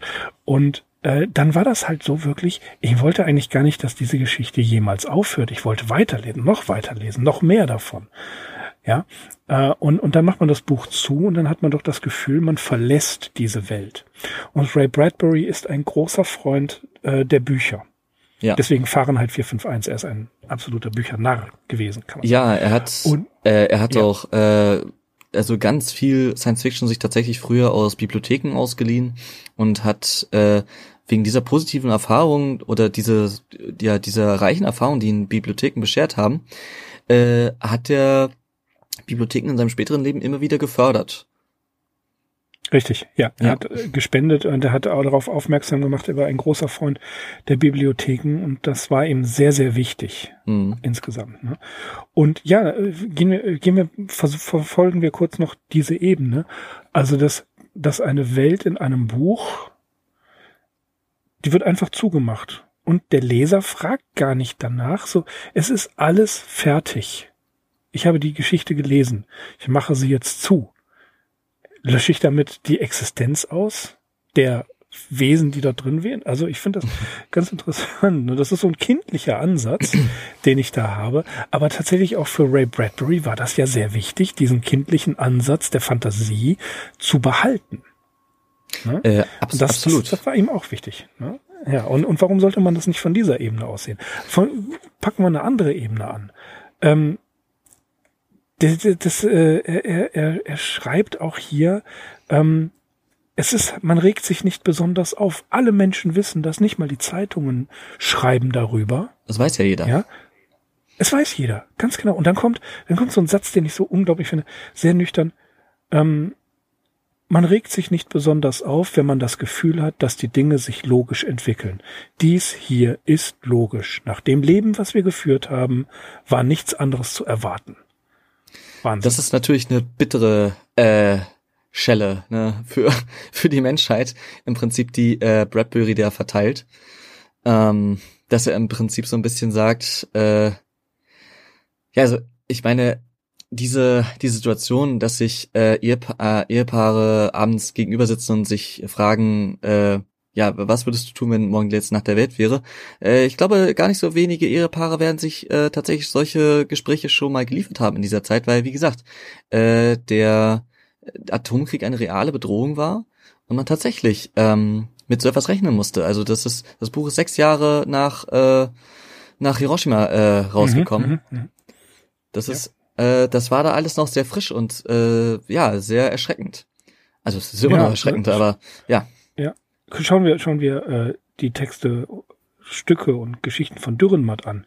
Der war ja ständig, der war ja auch sehr besessen von dieser Angst vor dem Atomkrieg. Ja.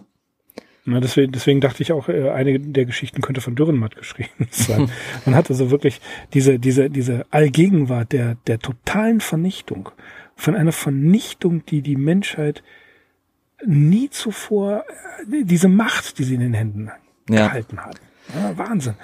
Und ich, ich meine, äh, da passt dann natürlich auch wieder, naja, das ist die logische Konsequenz von dem, was, was gewesen ist. Die Dinge sind nicht so gelaufen. Ja. Also gut, es gibt Aber im- kein Atomkrieg, aber das, das würde so in die Argumentation passen. Aber im Prinzip sagt äh, Bradbury ja hier so ein bisschen, naja, äh, wir haben es wir haben's echt nicht anders verdient. Das ist schon, äh, ja, ganz schön böse.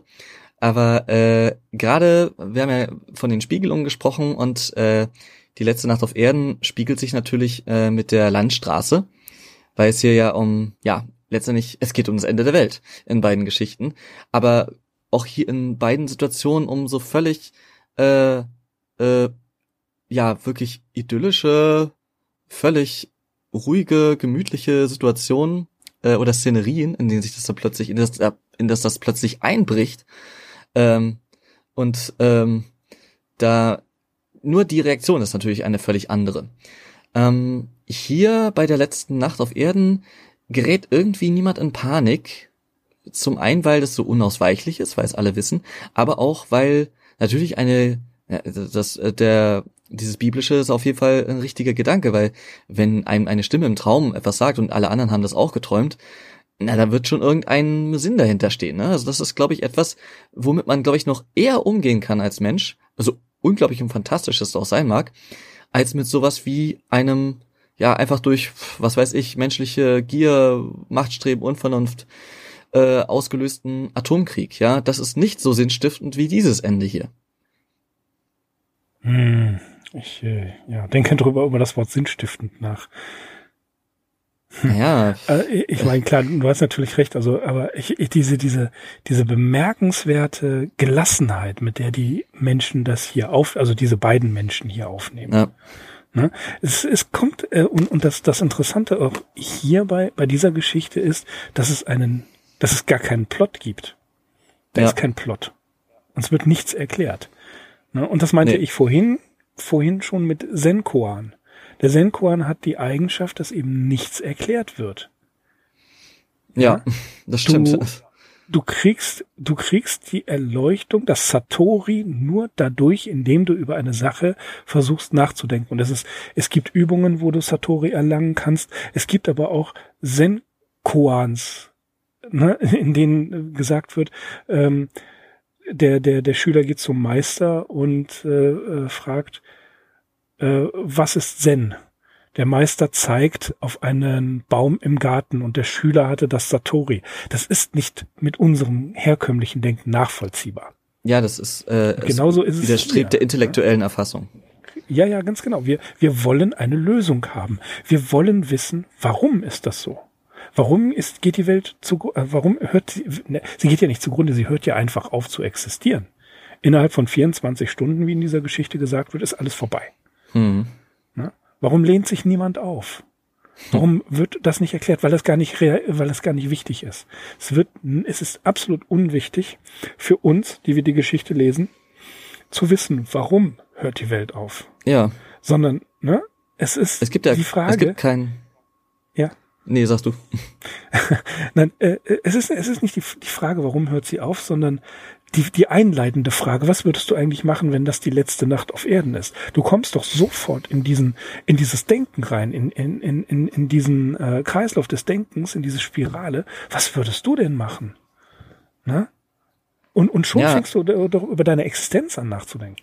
Ja, was habe ich, äh, wie habe ich mein Leben gelebt? Habe ich alles getan, was ich wollte? Habe ich meine Träume verwirklicht? Ne? Da sind wir, also da sind wir wieder bei, ähm, also wir sehen, diese Geschichten spiegeln sich in vielerlei Hinsicht ineinander. Es werden immer wieder ähnliche Themen und Motive verhandelt, aber äh, in, im Falle äh, dieser Geschichte, also der letzten Nacht, äh, die Absolutheit dieses Ereignis äh, zerstreut jede Sinnhaftigkeit menschlichen Tuns. Wozu soll man in den letzten Stunden noch irgendetwas anderes tun, wenn es kein danach mehr gibt, wo es, wo das eine Rolle spielt? Mhm. Und die Geschichte Ende der 50er, äh, Ende der, Verzeihung, Ende der, äh, der 40er geschrieben, 51, wie gesagt, das erste Mal erschienen, äh, der illustrierte Mann, spielt hier tatsächlich auf ein Ereignis in der Zukunft an, weil gesagt wird, es war noch nie der 19. Oktober 1969, also knapp knappe 20 Jahre später nach, nach Entstehung der Geschichte. Mhm. Ne? Also das ist der einzige Aspekt, den oder der, der, der einzige Hinweis, den wir hier haben, äh, dass es eine, sich um eine Geschichte handelt, die vom Erscheinungszeitpunkt aus gesehen in der Zukunft spielt. Mhm. So, das heißt also, in diesem, in dieser Spanne der 20 Jahre haben wir die Möglichkeit als Menschen noch irgendwas zu ändern. das, äh, ja, das, das könnte man natürlich so lesen. Das, ja, ist auch eine Feinheit, die mir jetzt, die ich jetzt so gar nicht gesehen habe. Ist nur eine, ist nur. ja, aber das kann man, das kann man durchaus so sehen, ja. Also, ja, ist interessant. Wer weiß, ob das alles so angelegt worden war von dem Herrn Bradbury. Ah, bestimmt. Der war, der war sehr clever.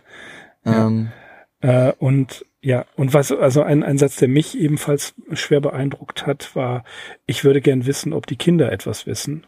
Und darauf sagt der andere, nein, natürlich nicht. Das ist hart.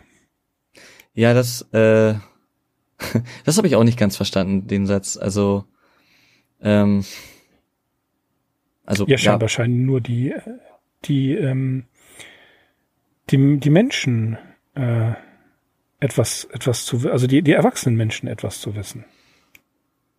Ja, aber das wird nicht so richtig erklärt und ich finde, es macht auch nicht so richtig Sinn, aber ja, das, äh, ja, habe ich, hat, war für mich eine Unstimmigkeit. Muss, ich, hm, ja. muss ich sagen. Es ist, es ist in jedem Fall, ähm, man, man weiß es nicht, warum sollten die Kinder nichts wissen? Also das heißt, die Kinder werden hier ähm, ausgenommen aus der Sache, rausgenommen aus der Sache. Und sie, sie wissen es nicht. Ja, das heißt also, sie hören auf zu existieren, ohne dass sie in große Panik geraten. Weil, weil sie es halt nicht wissen. Aber ich finde das unstimmig. Ja, das, das, das stört mich so ein bisschen. Ein anderer hm. Satz, der mir allerdings, der mich, der mir allerdings gefällt, ist, äh, da sagt er, äh, wenn man, äh, ich habe immer gedacht, die Leute würden vor äh, einem solchen Ereignis schreiend durch die Straßen rennen. Dann der andere, man schreit nicht, wenn man dem Unausweichlichen gegenübersteht. Darauf wieder der andere, weißt du, außer dir und den Kindern würde ich nie etwas vermissen. Meine Arbeit, die Stadt, nichts außer euch dreien habe ich je wirklich geliebt. Ich würde nichts anderes vermissen. Na? Auch, auch ein harter Satz, wie ich finde. Weil ja, man, man, äh, man weiß ja nicht, was. Ne? Also, wo geht das Ganze hin? Ja, ich meine, es ist ja auch im Prinzip so eine sehr Biedermeier-mäßige Szene, die da geschildert wird. Also es ist wirklich alles so, so nett und gemütlich und im Nebenzimmer spielen die Kinder und man hat sich, man ist so richtig selbstzufrieden und hat sich irgendwie nichts vorzuwerfen und die anderen äh, drumherum interessieren einen nicht. Das Rollenbild ja, der amerikanischen Bevölkerung. Oder der, der ja. Weltbevölkerung, der europäischen, der westlichen Bevölkerung überhaupt. Ne? Ja, also aber sicherlich natürlich auch der amerikanischen äh, nach dem gewonnenen Krieg. Ne? So die äh, die 50er Jahre, das war ja auch eine Zeit des, des Aufschwungs und natürlich auch des Kleinbürgertums. Ähm, und ja, das war schon sehr selbstzufrieden. Das ist natürlich auch wieder äh, eine, äh, eine, eine, eine scharfe Note, die hier mit drin schwingt, glaube ich. Ja, ich, ja, es ist so das Werbebild, was man, was man da so hat. Ne? Also ähm, Vater, Mutter, Pleasantville fällt mir da sofort ein. Ja, ja. Ne? Das, ja. Ist, das ist so. Aber das, ich finde aber nicht, ich glaube nicht, dass das hier eine Kritik am amerikanischen Bürgertum ist. Nein, das ganz bestimmt nicht. Darum geht's ihm, ihm gar nicht. Da kann man ja nicht in der Darstellung dieser Familie hier nichts kritisieren. Man kann ihnen nicht vorwerfen, ihr habt gelebt wie in Pleasantville, ihr seid so eine Werbe, äh, äh, Werbefamilie. Nee, das glaube ich nicht. Ich glaube auch nicht, dass hier ein Vorwurf an die Lebensweise dieser Familie gerichtet ist, sondern eher an die Lebensweise von uns insgesamt. Ja, ja, äh, das schon. Aber diese Familie steht ja in dieser Geschichte quasi stellvertretend für die Menschheit. Insofern, ne, hm. so äh, könnte man sagen, so in a nutshell. Ich weiß nicht, ich weiß nicht, weil das, das würde nicht zu diesem, das würde möglicherweise nicht dazu passen, dass äh, die Menschheit ja in, im Grunde genommen sehr aggressiv ist. Ja, das ist ja alles sehr also, friedliebend. Ja, genau, das wäre dann halt eher eine, äh, das wäre halt eher dann eine Art von Sarkasmus. Aber vielleicht lesen wir da auch gerade wirklich zu viel rein oder interpretieren wir zu viel rein. Aber das ähm, ist doch ähm, auch die Aufgabe dieser Geschichte. Man kann sich darüber, natürlich, das ist die, äh, das ist Textauslegung. Äh, hm. Ich finde es auch total spannend, was da alles für Aspekte in diesen Geschichten äh, auftauchen, die äh, mir jetzt im Laufe des Gesprächs äh, teilweise erst aufgefallen sind. Das ist schon sehr spannend. Ähm, eine Ebene, die ich auch noch unbedingt ähm, mit reinbringen muss, da wir ja hier äh, jetzt schon so viele philosophische Fachbegriffe um uns äh, geworfen haben, darf natürlich auch der Stoizismus nicht fehlen. Denn das ist mir mich auch etwas, was mir eingefallen ist ähm, im Zusammenhang mit dieser Geschichte. Diese Gelassenheit im Umgang mit dem Tod. Ja, es war ja mhm, das, mhm, das war in der mhm. Stoa war ja eigentlich auch so der, also äh, ganz grob äh, verkürzt, die Geisteshaltung, der Tod ist eigentlich nichts Schlimmes, weil solange du lebst, äh, bist du nicht tot. Und wenn du tot bist, dann äh, kümmert sich sowieso ja, nicht mehr. Ich habe ich hab vor kurzem äh, oder im letzten Jahr hatte ich tatsächlich angefangen von Marc Aurel die Selbstbetrachtung zu lesen, der Stoiker war und äh, oder ein ein Anhänger des Stoizismus und ähm, da ich bin immer wieder, also wenn man mit so antikem Denken äh, konfrontiert wird, das ist schon sehr spannend immer wieder. Und äh, seine Gedanken über den Tod und das Sterben sind halt, ähm, ja, wenn du das so liest, das ist schon ganz schön krass. Da gibt es dann so Stellen wie, Sterben ist ja eine von den Aufgaben unseres Lebens. Genug also, wenn du auch sie glücklich lösest, sobald sie dir vorgelegt wird. Ja, das äh, als du gesagt hast, Stoizismus, du musst dich sofort an Seneca denken, der auch ein großer Vertreter des Stoizismus war. Äh, wie er, er, er wurde ja auch ähm, zum Tode verurteilt und er wählte den gleichen Weg wie Sokrates. Ne?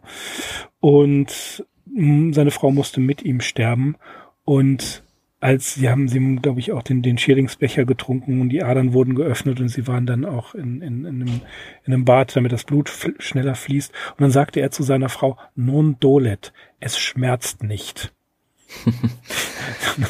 ja, das ist äh, ganz schön hart, die Stoiker. ja, die waren hart drauf die waren da, die waren hart drauf vorbei. Und natürlich auch sagen muss, äh, das nur als ganz kleiner minimaler Exkurs. Seneca hat ja auch so eine Art äh, kategorischen Imperativ formuliert. Aber man darf halt nicht ver, ver, vergessen, er war römischer Bürger. Das heißt, er war mit Privilegien gesegnet und aus der Sicht dieser Privilegien lässt es sich trefflich über ähm, Stoizismus und Zurückhaltung und so weiter äh, äh, diskutieren und äh, ein Kommilitone von mir, ich weiß seinen Namen leider nicht mehr, aber der sagte treffend im Seminar über Seneca der kategorische Imperativ für Genießer. Ja, also ich hoffe wirklich, äh, ein Großteil unseres äh, unserer Hörerschaft hat ein geisteswissenschaftliches Studium abgeschlossen. ähm, die sind alle, die sind alle hochintelligent. Da mache ja. ich, da mache ich mir gar keine Sorgen.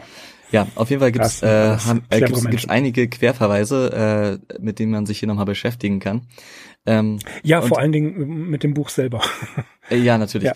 Und äh, beim Stoizismus äh, gehört natürlich auch noch dazu sagen, was jetzt zu dieser Geschichte auch passt. Ähm, äh, Aurel sagt natürlich solche Sätze wie hier sterben, auch das muss, ist eine Aufgabe, die du lösen musst. Äh, der sagt das natürlich mit dem Hintergedanken oder mit dem Glauben an Gott oder Götter ne, die das Leben auf Erden in irgendeiner Weise sinnstiftend äh, geordnet haben. So, und das ist halt natürlich in der, äh, in der Story hier auch so. Also, ob es jetzt ein Gott ist oder es ist einfach nur eine Stimme. Aber es, wenn sie allen irgendwie im Traum erschienen ist, dann ja, kommt das kommt schon ganz schön nah an Gott ran, würde ich sagen. Also, und daher, wie gesagt, äh, daraus zeugt halt auch wieder dann diese Ruhe, die dann alle durch äh, bekommen. Ja, ich gehe nochmal in den Keller und mache noch eine Flasche auf. Äh, mhm. Es könnte auch genauso gut sein, dass es Außerirdische sind. Wir sind ja immer noch im Science-Fiction-Bereich. ja, ja. Aber weißt du, wir, wir, wir tappen voll in die Falle hinein, wenn wir überlegen, wo dieses Ende herkommt. Natürlich macht man sich da seine Gedanken zu, das wird in der Story nicht gesagt, aber ähm, das wäre ja schon der Plot-Gedanke. Ja, das ist genau die Leerstelle, die der Ja. Leser äh, von selber beginnt zu füllen, genau wie bei der Landstraße. ne? Das ist Mhm, auch mhm, wieder eine ja. Spiegelung. Äh, in beiden Fällen Nichts ist haben so wir ein, genial wie eine Ge Nichts Ja. ist so genial wie eine Geschichte, die der Leser weiterdenken muss oder mitdenken muss oder die ihn nicht verlässt. Ich hätte zahllose Kurzgeschichten, Science-Fiction-Kurzgeschichten, an die ich mich gar nicht mehr erinnern kann. Ja. Ja, das ist, es ist halt in beiden Stories, also in der letzten Nacht auf Erden und in der Landstraße, geht es um Ereignisse, die eigentlich nicht dargestellt werden können. Die sind unfassbar. Und äh, man sieht sie nur, oder man, man kann nur die Reaktion darauf sehen. Das ist äh, das, was wir davon, von diesem Ereignis letztendlich wirklich bekommen. Ähm, ja. Also von daher äh, gibt es hier äh, ähnliche Konstruktionen im Aufbau der Stories. Richtig. Ja, dann, das ist das Faszinierende daran. So, jetzt haben wir aber eine Menge über vier kleine Geschichten erzählt. Ja. Und äh, ich, ja, wir beide legen euch ans Herz, dieses Buch in der Buchhandlung um die Ecke zu kaufen, euch zu bestellen. Der illustrierte Mann, Ray Bradbury im Diogenes Verlag, erschienen 18 Kurzgeschichten eingebunden in eine Rahmenhandlung. Ja, das kann man vernachlässigen. Die 18 Kurzgeschichten sind wirklich viel, viel, viel besser. Ein Meilenstein der Science-Fiction-Autor, äh, der, der, der Science-Fiction-Autor, der Science-Fiction-Literatur haben wir ja schon gesagt. Wir sind, wie ihr merkt, begeistert. Von diesen kleinen Geschichten kann man wahnsinnig viel herausziehen. Ja, ähm, und wir haben ja jetzt die ähm, Stories uns, also ich, ich wollte noch mal ein bisschen sozusagen jetzt äh, noch mal mir die vier Stories äh, zusammen anschauen und wollte da noch einmal ganz kurz so ein bisschen eine Art Synopsis oder Mhm. wie auch immer man Ja, das bitte. jetzt sagen mag, ähm, noch mal ziehen. Ähm, also Bradbury ist, er hat auch viel Horror äh, äh, Geschichten geschrieben und ich stelle oft fest, äh, Bradbury hat oft sehr fiese Enden und ist äh, oft ziemlich zynisch in seinen Geschichten oder lässt zynische Dinge passieren. Ich würde nicht sagen, er selber ist zynisch. Aber im Grunde, finde ich, ist er trotzdem Humanist. Also, weil er einfach Menschen und ihre Träume sehr ernst genommen hat.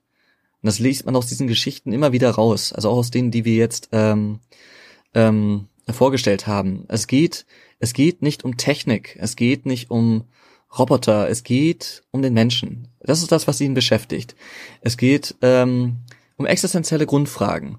Er, alle Geschichten sind irgendwie recht kurz und teilweise auch recht grell, so auf einer ähm, auf der auf einer vordergründigen Ebene, aber sie haben alle, wie wir jetzt gesehen haben, einen philosophischen Unterbau. Und im Prinzip geht es in allen vier Geschichten darum, wie verhalten sich Menschen, wenn das Ende unausweichlich ist. Das ist eigentlich das Thema von allen vier Geschichten. Wie gehen sie damit um? Wie gestalten sie ihre letzten Stunden? Und so eine Sache, die ich mir dabei äh, aufgeschrieben habe, äh, ist, die letzten Stunden sind die Stunden der Wahrheit. Endlich kann man, also wie Menschen auf dem Totenbett, ja, wird dann plötzlich die Lebensbeichte ähm, gemacht. Endlich kann man das aussprechen, was man sein Leben lang irgendwie mit sich rumgetragen hat. Ähm, und äh, da kann es dann plötzlich äh, ins Licht treten und ähm, ja, Teil der Realität werden. Und das äh, finde ich, ja, äh, findet man in all diesen Stories irgendwie wieder. Tief philosophische Stories. Die, über die man jedenfalls sehr lange nachdenken kann.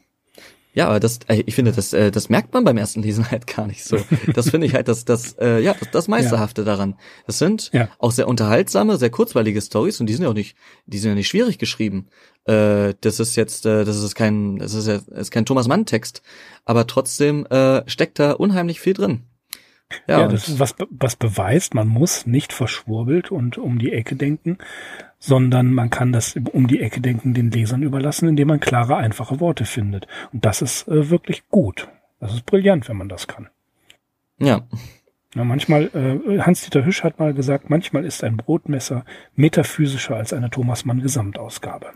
Und manchmal ist es so, manchmal ist das einfache Wort viel besser. ja, äh, ähm, ganz zum Schluss ähm, hätte ich noch eine kleine Anekdote, die ich äh, Ja, bitte, kurz gerne. teilen gerne. wollte. Ich mag Anekdoten. Und zwar, ähm, Ähm, ich bin ja Journalist, Freijournalist und ähm, habe äh, in dieser Zeit äh, äh, auch diverse Praktikas bei diversen Zeitungen gemacht. Unter anderem habe ich beim Berliner Tagesspiegel 2012 ein Praktikum in der Kulturredaktion gemacht und ähm, ja, war da, naja, halt der Praktikant, hatte dementsprechend jetzt nicht so viel zu, zu melden oder nicht die ganz großen Aufmacher zu schreiben. Ähm, und eines Tages, äh, ja, sitze ich so in der Redaktion, war schon so, keine Ahnung, 16, 17 Uhr, so mehr oder weniger äh, kurz vor, Redaktions, äh, vor Redaktionsschluss, zumindest für die Kulturseiten. Und auf einmal sagt irgendwie der diensthabende äh, Redakteur, oh, hier, äh, DPA hat gemeldet, äh, Ray Bradbury ist gestorben. Ja, so ein Mist, was machen wir denn jetzt? Ja, müssen wir eigentlich noch, ah, jetzt müssen wir was auf der Seite irgendwie rauswerfen und dann irgendwie äh, da einen Nachruf reinmachen. Aber wer soll denn das jetzt schreiben? So in der letzten, hier in den letzten ein, zwei Stunden, das ist gleich Redaktionsschluss und wer, und hat sich so im Prinzip so umgedreht und in, äh, in die, in die Redaktionsräume so gefragt, äh, kennt sich hier irgendjemand mit Ray Bradbury aus? Keiner meldet sich. Und dann dachte ich so, really? Ja, habe ich mich halt gemeldet und halt so, ja, äh, ich kenne mich mit Bradbury aus, ich habe ganz viel von ihm gelesen. Und da durfte ich dann den Nachruf schreiben. äh, was ja sonst nicht ja. das ist. Also Nachrufe sind ja nochmal eigentlich hm. sowas, das lässt du, das lässt du wirklich äh, erfahrene Redakteure oder vielleicht auch mal welche Schriftsteller äh, schreiben ähm, und eben nicht den Praktikanten, der, äh, der da gerade äh, für zwei Monate in der Kulturredaktion ist. Hm, ich habe äh, allerdings ja, auch, es war nur so halb wahr, dass ich mich mit Bradbury auskenne, weil ich habe ähm, natürlich viel von ihm gelesen, aber über seine Biografie wusste ich doch äh, so gut wie nichts. Das musste ich mir dann natürlich auch schnell zusammenschustern dann aus den Quellen, die ich dann so äh, greifen konnte. Ja, ähm, man kann den Nachruf auch immer noch lesen. Er ist allerdings ein bisschen umgeschrieben worden dann noch von einem Redakteur, der das dann wohl doch nicht ganz so ähm, äh, gelungen hielt. Ja, aber ja. Das ich durfte schön, wenn du dem Axel den Link schicken könntest oder mir den Link schicken könntest, ja. dann können wir das in die Shownotes packen. Ja, ja, das kann ich gerne machen. Super. Das heißt also, das hast du am 5. oder 6. Juni 2012 gemacht. Ja, äh, ich weiß, ich, ich, weiß nicht genau, wann, äh, ich weiß nicht genau, manchmal ja. ist es ja so, dass die äh, Todesmeldung erst später rausgegeben wird, aber richtig. Äh, ja, ja, genau. Genau, das dann das ist doch prima. Das ist eine passende Anekdote. Und die vielen Worte der Abschiede, wie es in Kaleidoskop heißt, machen wir ganz profan. Äh, wir bedanken uns fürs Zuhören. Wir hoffen sehr, es hat euch gefallen und äh, ich, wir beide hoffen natürlich, dass ihr so viel Interesse daran habt äh, und euch das Buch kauft. Erik war super. Vielen Dank für die großartige Auswahl. Es hat mir wahnsinnig viel Spaß gemacht, habe ich richtig auf den Podcast heute gefreut, als ich die Stories gelesen habe. Und das ist jetzt wieder mal einer der längeren Podcasts bei Sigma 2 Foxtrot, aber es gab auch einfach wahnsinnig viel zu erzählen und äh, geistesgeschichtliche Bildung hin oder her, die Geschichten kann man auch so einfach lesen und darüber diskutieren und da würden wir uns freuen, wenn wir euch da ein bisschen äh, angeregt zu haben. Ja, mir bleibt ja. einfach nur, mich zu verabschieden und mich nochmal recht herzlich bei dir zu bedanken, Erik. Vielen, vielen Dank. Äh, ja, ich äh, mein Dankeschön geht zurück, weil wie gesagt ich jetzt auch durch das äh, wirklich durch die durch diesen Podcast äh, auf Sachen aufmerksam geworden bin, die ich halt äh, gar nicht wahrgenommen habe und generell äh, dadurch, dass ich das jetzt nochmal lesen musste natürlich auch wollte, ähm, diese Geschichte nochmal neu entdeckt habe und äh, es lohnt sich äh, ja wirklich immer im Abstand von ein paar Jahren gewisse Bücher nochmal zu lesen. Da äh, lernt man einiges. Genau, man, man bringt die Welt dann wieder zum Leben und anschließend wird das Buch wieder geschlossen. Tja. Wie Bradbury es sagt. Ja, vielen Dank fürs Zuhören und wir melden uns demnächst wieder mit einer weiteren Geschichte aus der Science Fiction und äh, lassen uns überraschen. Das war Sigma to Foxtrot mit Ray Bradbury, der illustrierte Mann. Der Erik war dabei. Herzlichen Dank und auf Wiederhören. Bis zum nächsten Mal. Ciao. Sigma